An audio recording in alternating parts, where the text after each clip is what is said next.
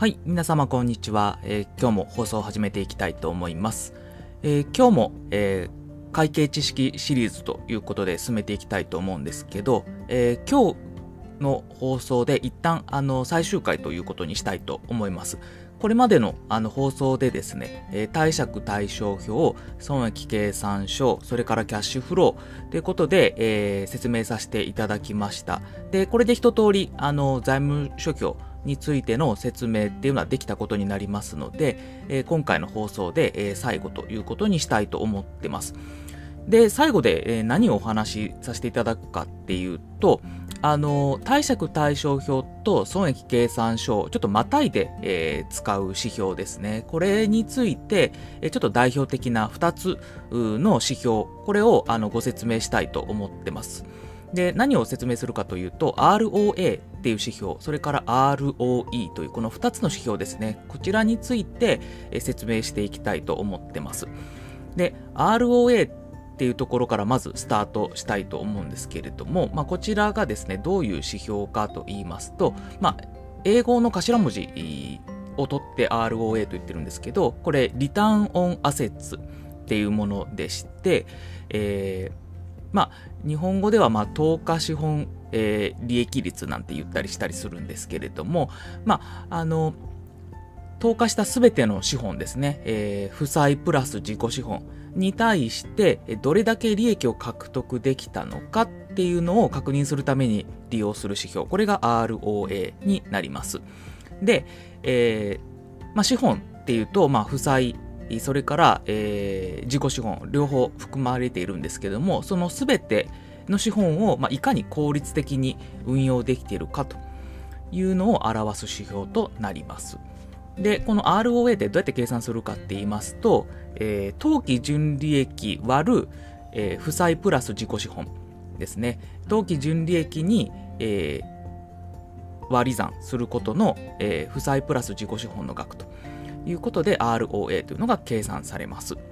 で、目安としては一般的にまあ5%ですね。これを超えると優良企業ということで判断されるという形になっています。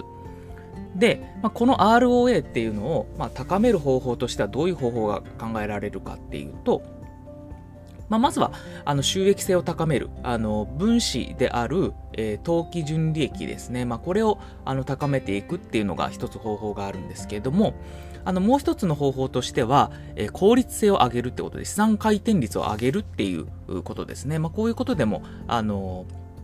方法高めることができます。で、これなぜそう言えるかって言いますと、その ROA っていうのをま分解することで、えー理解することができるんですね。で、具体的にどういう分解をするかっていうと、ROA っていうのを売上高純利益率、それから資産回転率っていうものの2つの項目の掛け算に分解することで得られるんですね。で、売上高純利益率はどういう計算式かっていうと、当当期純利益割る売上高。これが売上高純利益率ですね。で、資産回転率って何かっていうと、売上高割る、えー負債プラス自己資本と。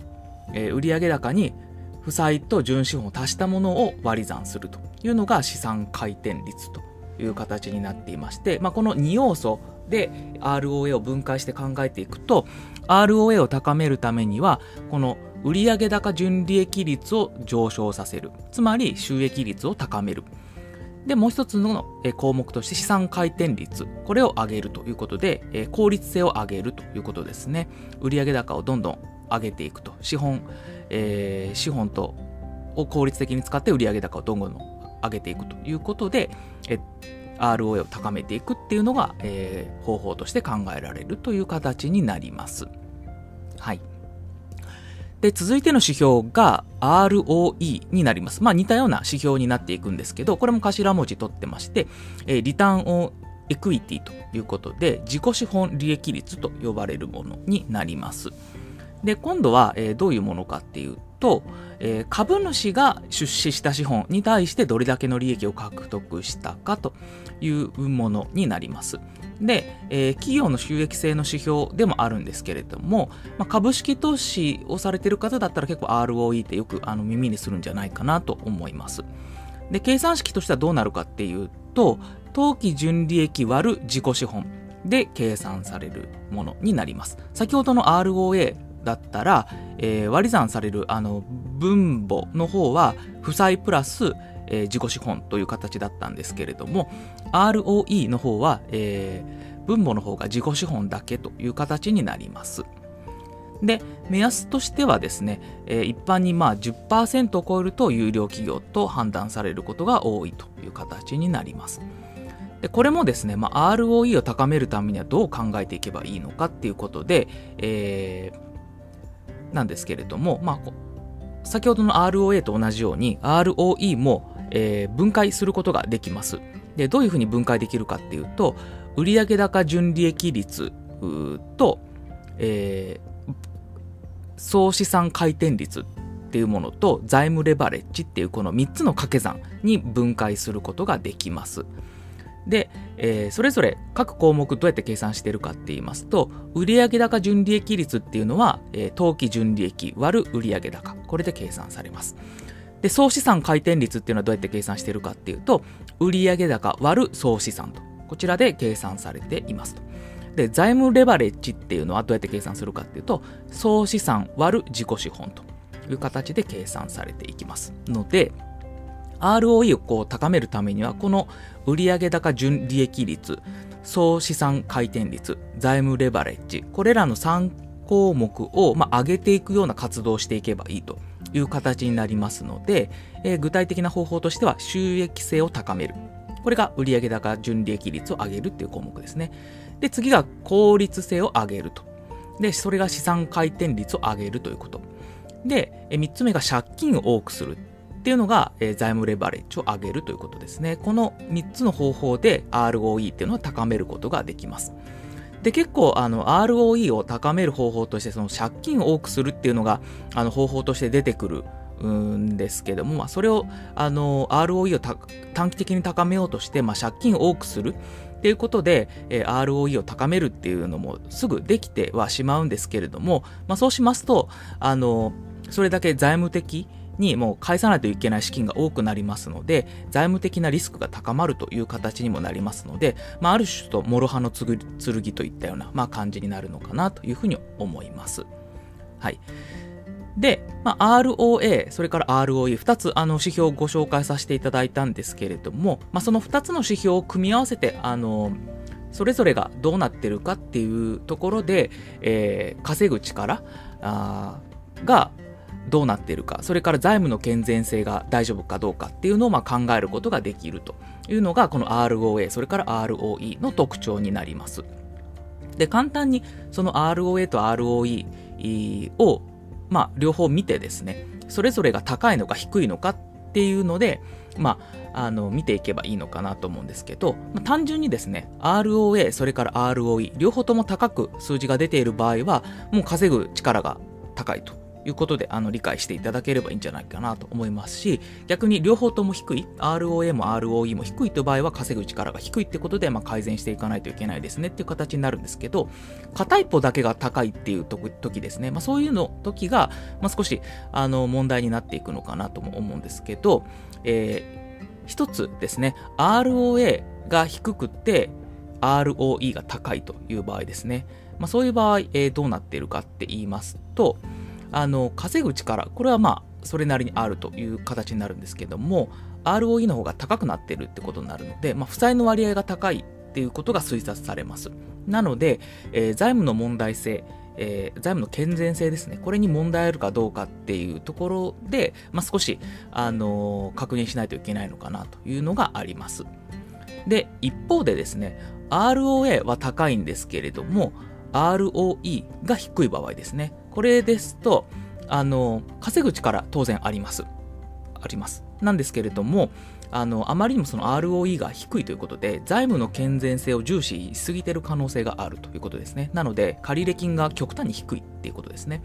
になっている可能性がありまして、で、まあ、それはある種いいんじゃないかって思われるかもしれないんですけれども、あの、負債とですね、その資本っていう、えー、自己資本を考えた時にどっちがコストがかかるかっていうのを考えるとあの実はですね、えー、負債の方がコストとしては低くなるんですね。それはなぜかと言いますと、え負債の方で支払うコストっていうのは、あの支払い利息になります。で、一方、えー、自己資本の方で支払うコストっていうのは配当になります。で、通常はですね、えー、支払い利息の利率よりも配当の比率の方が高くなります。で、それなぜかというと、あの、株式っていうのは、あの、返済するようなものじゃないんですね。あの、返済義務がないもの。で、一方、借金っていうのは原本を返す必要があるということで、リスクがそれだけそれだけ違うという形になるので、配当の方が一般的に利率、配当の率の方があの支払い利率よりも高くなるということなんですね。それだけリスクを負っているので配当してくれと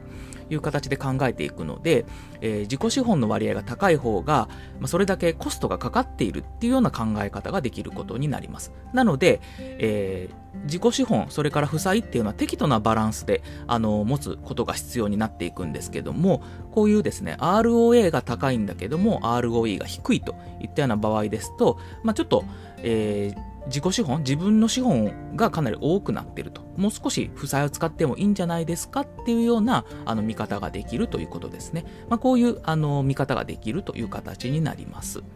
はい。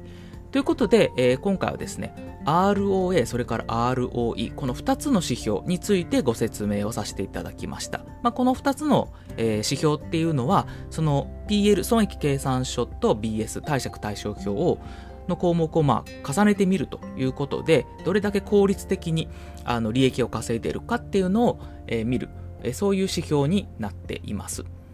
はい。これもぜひ、あのー、指標として、えー、ご利用いただければというふうに思います。はい。以上で、えー、今までの放送ですね、えー、会計知識シリーズということで説明をさせていただきました。今までのあの説明でですね、一通り、えー、財務諸表っていう項目があの読めるようになったんじゃないかなと思いますので、えー、いろんな、えー、財務諸表ですね、決算書に、えー、見ていただければと思います。で今後の放送でもですね、まあ、実際に、えー、決算書を読んでみたというところのお話もできればいいかなと思いますので、また順次、あのそういう放送もできればと思ってます。はい。ということで、えー、今日の放送は以上とさせていただきたいと思います。どうもありがとうございました。